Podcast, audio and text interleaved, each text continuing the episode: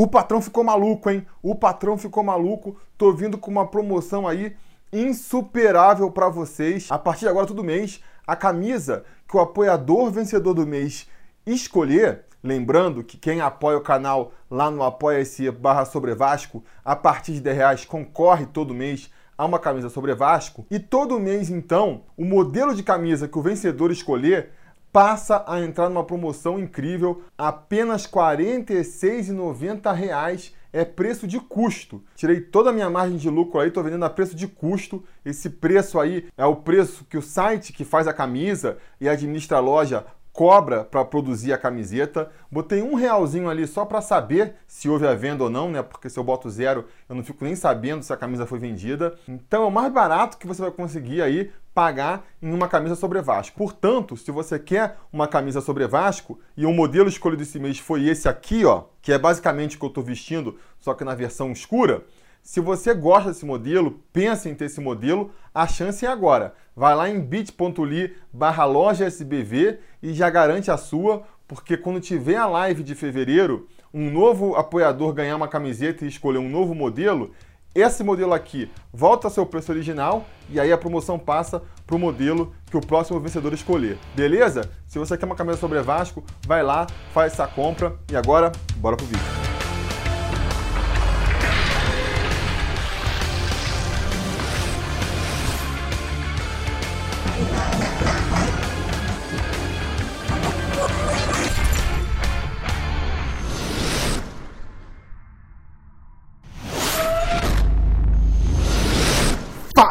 Torcida vascaína Felipe Tio de volta na área. Hoje para fazer um balanço do primeiro ano de Alexandre Campelo, né? Muita gente vem me cobrando isso aí ao longo do tempo. Eu deixei para fazer quando fizesse um ano, né, de aniversário da administração Campelo, que foi algumas semanas atrás, mas felizmente até eu diria, foi uma semana cheia, com a gente falando de copinha, com a gente falando de contratação, com a gente falando de coisas que realmente motivam a gente, né? Acabou não dando para falar, Tô deixando para falar agora, vamos fazer um balanço aí desse primeiro ano de Campelo. Vou começar aqui fazendo um breve histórico, breve mesmo histórico, de como foi esse primeiro ano do Campelo. Depois a gente pega alguns setores para analisar e poder fazer um balanço mais apropriado. O Campelo chegou ao poder, todo mundo sabe como, né? Passando uma rasteira no, no Júlio Branco, seu companheiro de chapa, passando uma rasteira na confiança dos torcedores, dos sócios que votaram na chapa é, Júlio Brandt e Campelo tudo isso para chegar ao poder e virar presidente. Tudo isso através de uma articulação com Eurico Miranda, justamente a personalidade que ele jurava combater, ele foi se juntar através da, da sua chapa lá, a Identidade Vasco, ao Eurico Miranda para chegar ao poder. Quer dizer, chegou da pior maneira possível e já é, conseguindo inimigos mortais aí, né? Porque a Sempre Vasco, com certeza, quem pode criticá-la, não engoliu até hoje a, a traição do Campelo. Três meses dentro da sua administração, quando ele tinha que apresentar lá o balanço de contas, ele resolveu dar uma passada de perna em outra base de apoio dele, justamente a identidade Vasco aí. Ele percebeu que estava sendo usado ali como boi de piranha pela identidade Vasco, né? A identidade Vasco escolheu o Campelo porque era uma, um rostinho bonito, vamos dizer assim, a figura do médico vascaíno que estava na Copa Libertadores, que estava na conquista da Copa do Brasil, uma personalidade que tinha a, a simpatia dos torcedores até então, né?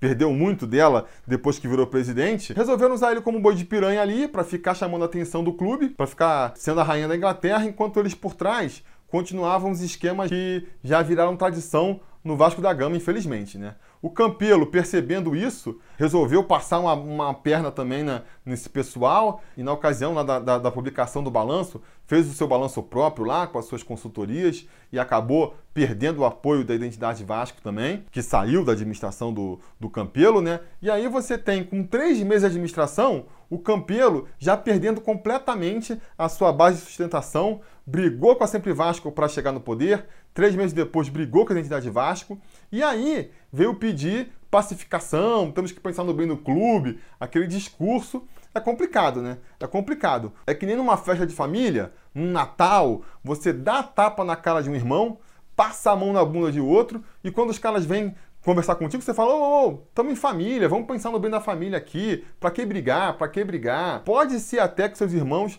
levem em consideração seu pedido, acabem não te devolvendo um tapa, mas uma coisa eu posso garantir: nenhum dos dois vai ficar de boa vontade contigo, vai todo mundo ficar de má vontade com tudo que você fizer daí para frente. É mais ou menos essa situação do campeão no Vasco hoje. Tá se equilibrando ali para se manter no poder entre vários grupos querendo derrubar ele. Sempre Vasco tá buscando aí na justiça anular a eleição por conta da urna 7, toda aquela confusão. E tem realmente ali motivos para pedir isso.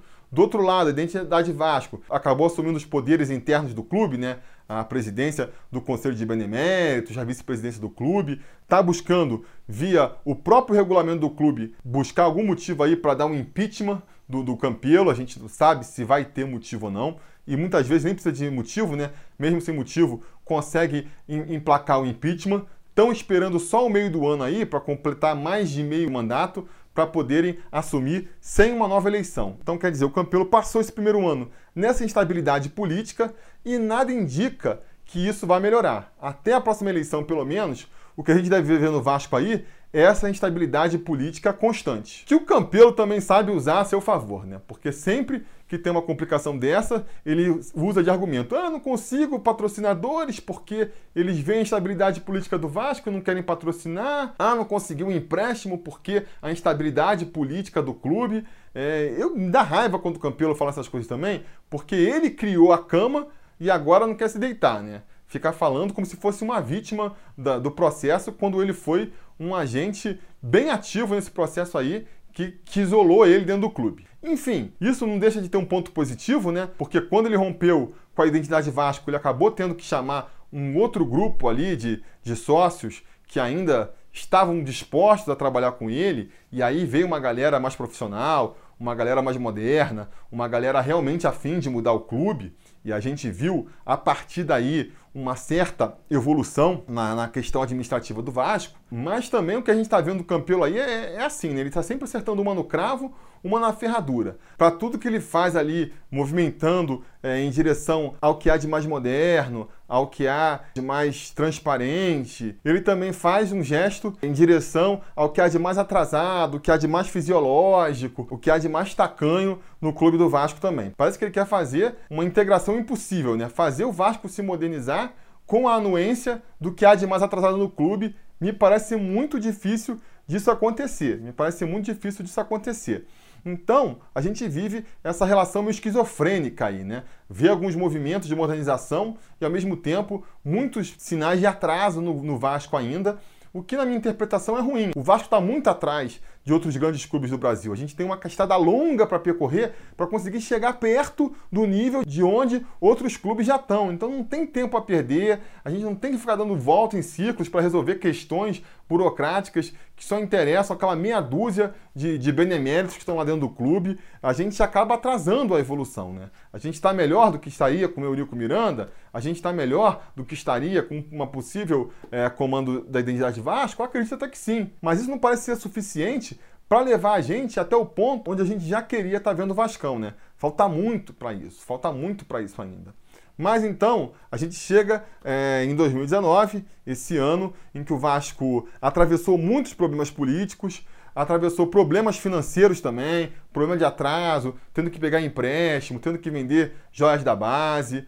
No campo também não mostrou uma grande evolução, né? O futebol a gente quase foi rebaixado no ano passado. E com o Campelo sempre usando como justificativa para tudo isso o fato de que ele precisa de um tempo para acertar as coisas, que não vai ser do dia para a noite que ele vai resolver todos os problemas do clube, que é um argumento que tem seu ponto de validade, né? Realmente isso é verdade, mas que não pode servir de bengala, como sempre serviu para todos os dirigentes do Vasco. Eles sempre usam a herança maldita como justificativa para tudo que eles fizeram de errado, né? No caso do Campelo aí, principalmente, o que a gente vê com ele é que ele parece que se programou muito para chegar ao poder do Vasco, para chegar na presidência do Vasco, e não se importou nem um pouco em o que ia fazer quando chegasse lá. Então assumiu a presidência do Vasco, virou presidente do Vasco e não tinha um plano para fechar com o patrocínio do Master, não tinha um plano de como reformular o seu torcedor, de como resolver as questões políticas do Vasco, Sabe, parecia que era só chegar na presidência que tudo se resolveria magicamente e viu nesse primeiro ano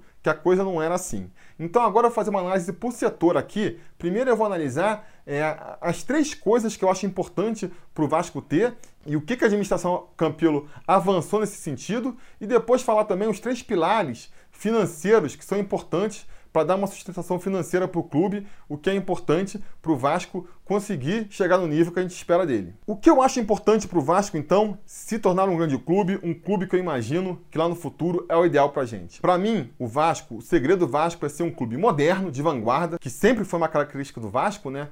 O Vasco sempre esteve na frente das evoluções do futebol no Brasil e perdeu um pouco esse aspecto é, nas últimas décadas.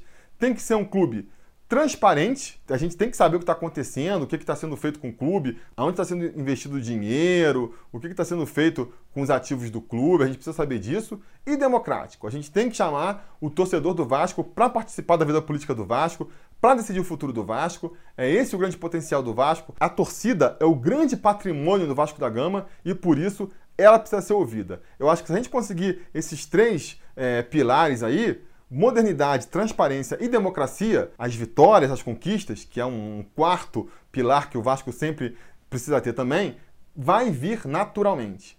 E nesse aspecto, o que, que eu acho? Na questão de abertura, democracia do clube, a gente não está vendo nada nesse sentido, muito pelo contrário, né? O Campelo deu um golpe duro na democracia para chegar ao poder, porque pela primeira vez na história a voz dos sócios do clube não foi ouvida. Os sócios do clube votaram para a chapa eleita ser uma chapa onde o Júlio Brandt fosse o presidente e o Alexandre Campelo fosse o vice-presidente, e numa chicana administrativa ali, numa regra totalmente ultrapassada da, do Estatuto do Vasco, o Campelo foi e fez com que, pela primeira vez na história, a vontade dos sócios não fosse obedecida para se tornar presidente. Só isso por si só já seria um golpe duro no aspecto democrático do Vasco e tudo que ele poderia fazer a partir de então para minimizar era tentar fazer a abertura do clube para que isso nunca mais acontecesse de novo. Como?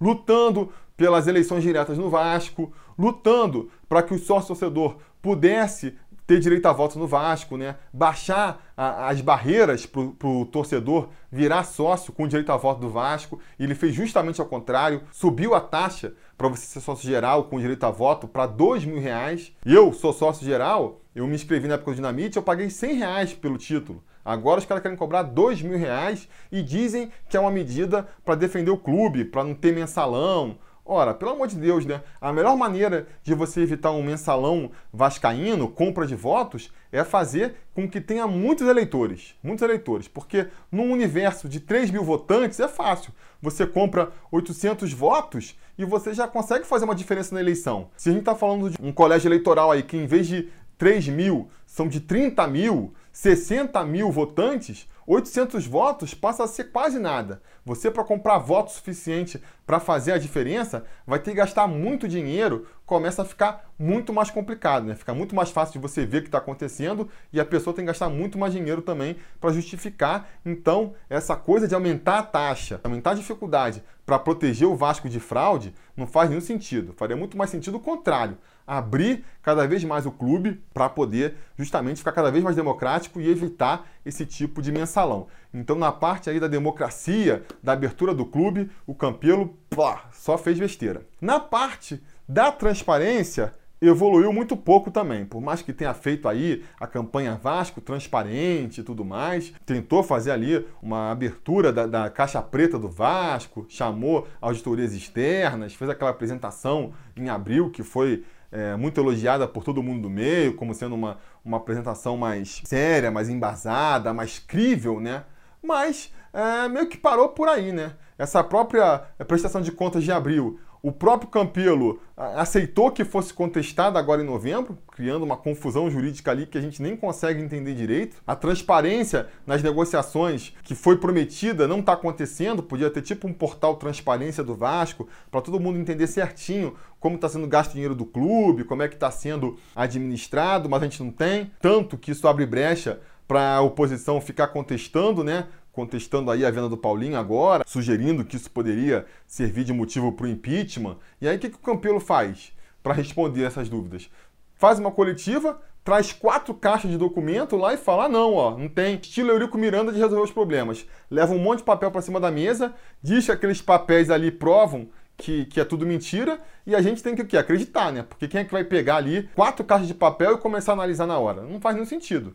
Faria muito mais sentido se você realmente quer ser transparente e mostrar tudo, pegar essas planilhas todas que estão nos papéis, botar num site, botar em algum lugar acessível para os jornalistas entrarem, os economistas, administradores entrarem, analisarem e verem, ah, tá certo, tá errado, aqui tem jabuticaba, aqui não tem. Esse seria o jeito de fazer e o Campelo não está fazendo, né? Avança um pouco, assim, é melhor do que o Eurico Miranda, que era transparência zero, né? Era aquele jeito completamente arcaico de fazer negócios, de fazer administração, fechava acordos de boca, fechava acordos ali no, no papel do pão, e aí depois vai embora e depois ninguém sabe como é que ficou definido realmente. Uma coisa completamente amadora, né? A gente sabe não é que a palavra não vale, mas em negócio, se você quer uma coisa séria, tem que ter o um contratinho certinho ali, tudo escrito, para depois quem quiser consultar poder consultar, para não poder ter questionamento se fosse acionado na justiça. Então, é, a gente vinha de uma situação muito ruim, o Campelo avançou um pouco nisso, né? Nem tinha como não avançar, mas para mim ainda deixou a desejar, né? Tanto na questão da transparência quanto na questão da modernidade. Na questão da modernidade, talvez tenha sido aí onde o Campelo mais avançou, conseguiu realmente, porque de novo, repito, vinha também de uma administração muito arcaica, né? Era fácil de conseguir melhorar, trazer profissionais na, nas áreas, em vez de ficar confiando apenas em vice-presidentes amadores, né? Então trouxe gerentes de, de futebol profissionais, foi o caso do Pelaipe no começo do ano e do Alexandre Faria agora, é, modernizou a parte do marketing, chamou um profissional da área mesmo, né? Conceituado na área, que foi o Bruno Maia, é, voltou com a numeração fixa. Coisas simples de se fazer, né? Na verdade, nada muito revolucionário, mas que em relação a, a gestão anterior, não deixa de ser um avanço já. Então, analisando os quesitos que eu considero ideais para o Vasco do futuro, democracia, transparência e modernidade, acho que avançou muito pouco, avançou mais na parte da modernidade, ficou mais ou menos pouquinha coisa na transparência e, para mim, até recuou em alguns sentidos na área da democracia. E na outra questão, que é a questão dos pilares financeiros do Vasco. Como é que eu acho que o Vasco pode sustentar financeiramente. Para mim, são três grandes áreas de atuação que o Vasco pode ter aí. Patrocínios, e aqui nos patrocínios, além do patrocínio master, eu vou incluir a cota de televisão. Sócio torcedor, né? O dinheiro que você consegue através da associação dos torcedores. E divisões de base, revelação e venda de jogadores da base. Na questão dos patrocínios, o Vasco continua patinando completamente, não conseguiu fechar um, um, patrocínio master em 2018. Estamos já no segundo mês de 2019 e ainda não tem nada nesse sentido. Discute-se muito, né? O que a gente falou já aqui no vídeo. Ah, mas o Vasco tem um problema porque é, pegou pela metade, pegou em 2018 com um ano é, já começado, as empresas já tinham fechado seus patrocínios. Tem sempre essa justificativa e beleza, por mais que a gente não possa ficar usando isso o tempo todo, para um primeiro ano, tudo bem. Para um primeiro ano eu aceitei a justificativa, não conseguimos um patrocínio master por conta da administração ser muito recente, mas agora já estamos indo para o segundo ano, já teve todo o tempo do mundo para conseguir é, falar com as empresas, negociar, mostrar o seu valor. Então, se não tiver um patrocínio master agora em 2019, Aí não tem mais justificativa, não tem mais herança maldita que justifique, né? E tem a questão da televisão também, onde eu realmente tenho que admitir que o clube está muito amarrado, porque é, o Eurico Miranda fez antecipação é, de grana, amarrou vários contratos com a Rede Globo já e com tudo mais, e fica difícil realmente agora do Campelo resolver, né? Vai ter que esperar aí acabar esse contrato, na hora de negociar o próximo contrato, tentar fazer um, um acordo melhor. Na parte de sócios torcedores, evoluímos muito pouco também. A gente tinha uma expectativa na época do Brand de crescimento dos sócios torcedores. Com o Campelo vindo, nada foi aproveitado nesse sentido, né? Foi um balde de água fria, porque foi uma traição para a torcida. A grande parte da torcida encarou como uma traição o modo como ele chegou ao poder. E ele não fez nada para remediar essa impressão, né? Então a gente tinha ali com o Eurico Miranda cerca de 15, 18 mil sócios torcedores Agora, depois de um ano, vamos ter 23 aí, quer dizer, cresceu, mas cresceu muito pouco nesse sentido. E eu acho que porque. São três motivos, né? O pessoal fica falando, ah, o torcedor do Vasco não quer se associar, o problema é do torcedor do Vasco como se o problema fosse da torcida. Quando não é. A gente sabe que o problema da torcida não é. Se a torcida pensa de um jeito, então age do jeito que a torcida pensa, né? A torcida é, é o seu cliente final, vamos dizer assim. O marketing do Vasco tem que trabalhar para agradar a torcida, e não o contrário. Não é a torcida que tem que agradar os administradores do clube, né? A torcida é muito mais o Vasco do que quem está administrando o Vasco agora. Então, pensando assim, né, o, o, presidente do Vasco serve a gente, não é a gente que tem que servir o presidente do Vasco. E eu acho que são três aspectos que você tem que fazer para tentar atrair a torcida para o seu programa de sócio-torcedor. Uma é ter planos atrativos, o cara vê ali financeiramente que isso vale a pena, e eu acho que isso serve hoje em dia para quem vai aos jogos, né? Cara olha e fala assim: não, se eu vou a todos os jogos e, e pago X, pagando aqui o sócio torcedor e depois pagando metade só do ingresso, 70%, 100% de desconto, isso para mim financeiramente é interessante, então eu vou aderir. Então são os benefícios, as coisas que o torcedor ganha participando do programa de sócio torcedor, isso é uma coisa que ajuda. A outra coisa é a confiança que você tem na, na diretoria de que está fazendo um bom trabalho, de que vai melhorar o time, de que vai fazer um bom uso do seu dinheiro. E isso a administração atual não consegue, porque entrou de maneira ruim e tem feito um monte de, de presepada desde então. Então, eu arrisco dizer que a grande maioria da torcida não confia no Alexandre Campelo. E a terceira coisa é ter um bom time, né? Se você consegue montar um bom time, um time vencedor, um time que dá alegria para o torcedor, e você fala que só consegue isso através do dinheiro do sócio-torcedor, você meio que motiva o torcedor a incentivar. E esse é outro aspecto em que o Vasco está deixando muito a desejar também, então fica difícil. Você não tem a confiança do torcedor no seu trabalho. Você não monta um bom time de futebol. E ah, os benefícios que você dá também não são bons o suficiente para a grande maioria da torcida fica difícil de você decolar no programa de sócio-torcedor. Nesse aspecto, o Campelo também deixou muito a desejar. E finalmente, outro aspecto que a gente tinha para falar é a questão da base, né? Nisso aí eu acho que o Campelo tem até mandado bem. Ele fez uma reformulação completa da base aí, trouxe o Carlos de Brasil para administrar a base, e o Carlos de Brasil foi responsável pela vinda do Marcos Valadares para treinar os garotos. E a gente já viu aí é, o resultado disso na bela campanha que o Vasco fez na Copa São Paulo de Júniores.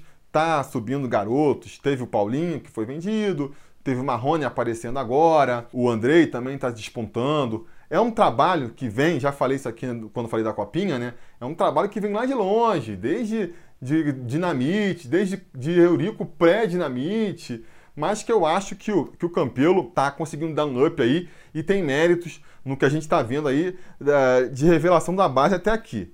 Qual é o problema? Como esse é o único aspecto que está funcionando o Vasco, o Vasco não tem nem patrocínio, nem sócio-torcedor suficiente, fica se escorando só no pilar das divisões de base, o que acontece é o que a gente está vendo aí, né?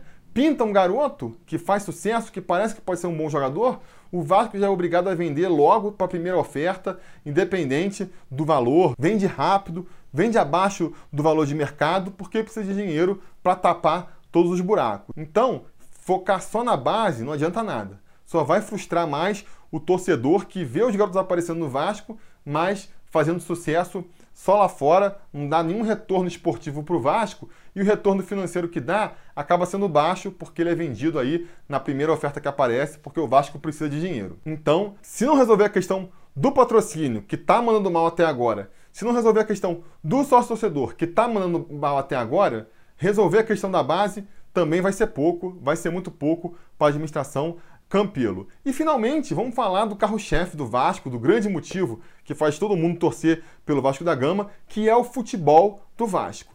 Nesse sentido, o primeiro ano também evoluiu pouco. A gente viu um time bem fraco em 2018, né? A gente brigou para não cair, então só isso resume a tragédia que foi a administração do, do Campelo no que tange ao futebol. Começou o ano trazendo o Pelaipe e o Chumbinho para administrar o clube administrar o futebol, mas aí passou três meses e admitiu os dois, brigou com o, o Fred Lopes, que era o vice-presidente de futebol, e assumiu ele o cargo de vice-presidente de futebol, né? Quer dizer, como se não fosse trabalho suficiente ser presidente do Vasco, ele acha que ele pode ser presidente do Vasco e vice-presidente de futebol do Vasco ao mesmo tempo. O cara se acha, o cara se acha, né? E acabou fazendo um, um, um trabalho. Pode alegar que tem muito do dedo do, da administração anterior na formação do elenco de 2018. é verdade, né? Muitos dos jogadores que vieram aí, que participaram da campanha, foram trazidos pelo Eurico Miranda. Exemplos, por exemplo, Rafael Galhardo, o Wellington, que acabou se desfazendo no meio do ano, o Eraso, são jogadores que a atual administração herdou da administração anterior, sem falar nos verdadeiros crimes lesa Vasco que foram feitos, né? A venda do Matheus Vital a preço de banana, deixar o Anderson Martins sair de graça, enfim, pegou uma situação muito complicada mesmo, mas a atual administração também fez as suas presepadas, né? Contratação de Lennon, contratação de Bruno Silva, contratação de Giovanni Augusto, tudo isso está na conta da administração Campelo. Então também fez essas presepadas, também continuou seguindo a filosofia de contratação, a filosofia de administração do futebol do Eurico Miranda, e isso foi muito negativo. Agora, para 2019, parece que mudou um pouco a mentalidade, né? Apostou em jogadores mais novos, apostou em jogadores mais desconhecidos, desistiu daquela coisa de trazer figurão em decadência já, jogadores que chegam mais com nome do que futebol e que acabam só atrapalhando o Vasco, vêm com custo muito alto, salário alto, entregam pouco dentro de campo, acabam saindo sem receber e acabam saindo processando o Vasco daqui para o futuro. Então, parece que houve uma mudança de mentalidade nesse sentido, mas assim como na questão do patrocínio, né, que eles pediram um tempo que só daria para ver melhor o resultado no segundo ano, na questão do futebol também, a gente vai ter que esperar, talvez, né? Daqui a um ano, quando a gente for fazer um balanço dos dois anos de Campelo, é que a gente vai poder ter uma noção melhor do quanto que evoluímos nesses setores. Enfim, de maneira geral, o que eu posso dizer da administração Campelo é que a gente evoluiu muito pouco nesse primeiro ano, pareceu muito mais patinar no mesmo lugar do que avançar. Avançou em um ponto aqui ou no outro, mas repito, é muito pouca coisa para o que o Vasco está precisando. O Campelo, na sua projeção, falou que o primeiro ano ia ser difícil, que o segundo ano ia ser um segundo ano de, de mais é, afirmação e que no seu terceiro ano de mandato as coisas começariam a funcionar. Então, assim, vamos tentar se apegar a esse cronograma dele aí, né? Realmente, o primeiro ano foi um ano de muita dificuldade, onde pouca evolução se viu. A gente tem que concordar que nessa projeção ele estava certo. E vamos ver como é que vai ser o ano agora, né? Vamos ver como vai ser o próximo ano aí. Eu acho que ninguém pediu para o Campelo assumir a presidência do Vasco, muito pelo contrário, a escolha dos torcedores e dos eleitores do Vasco foi outra.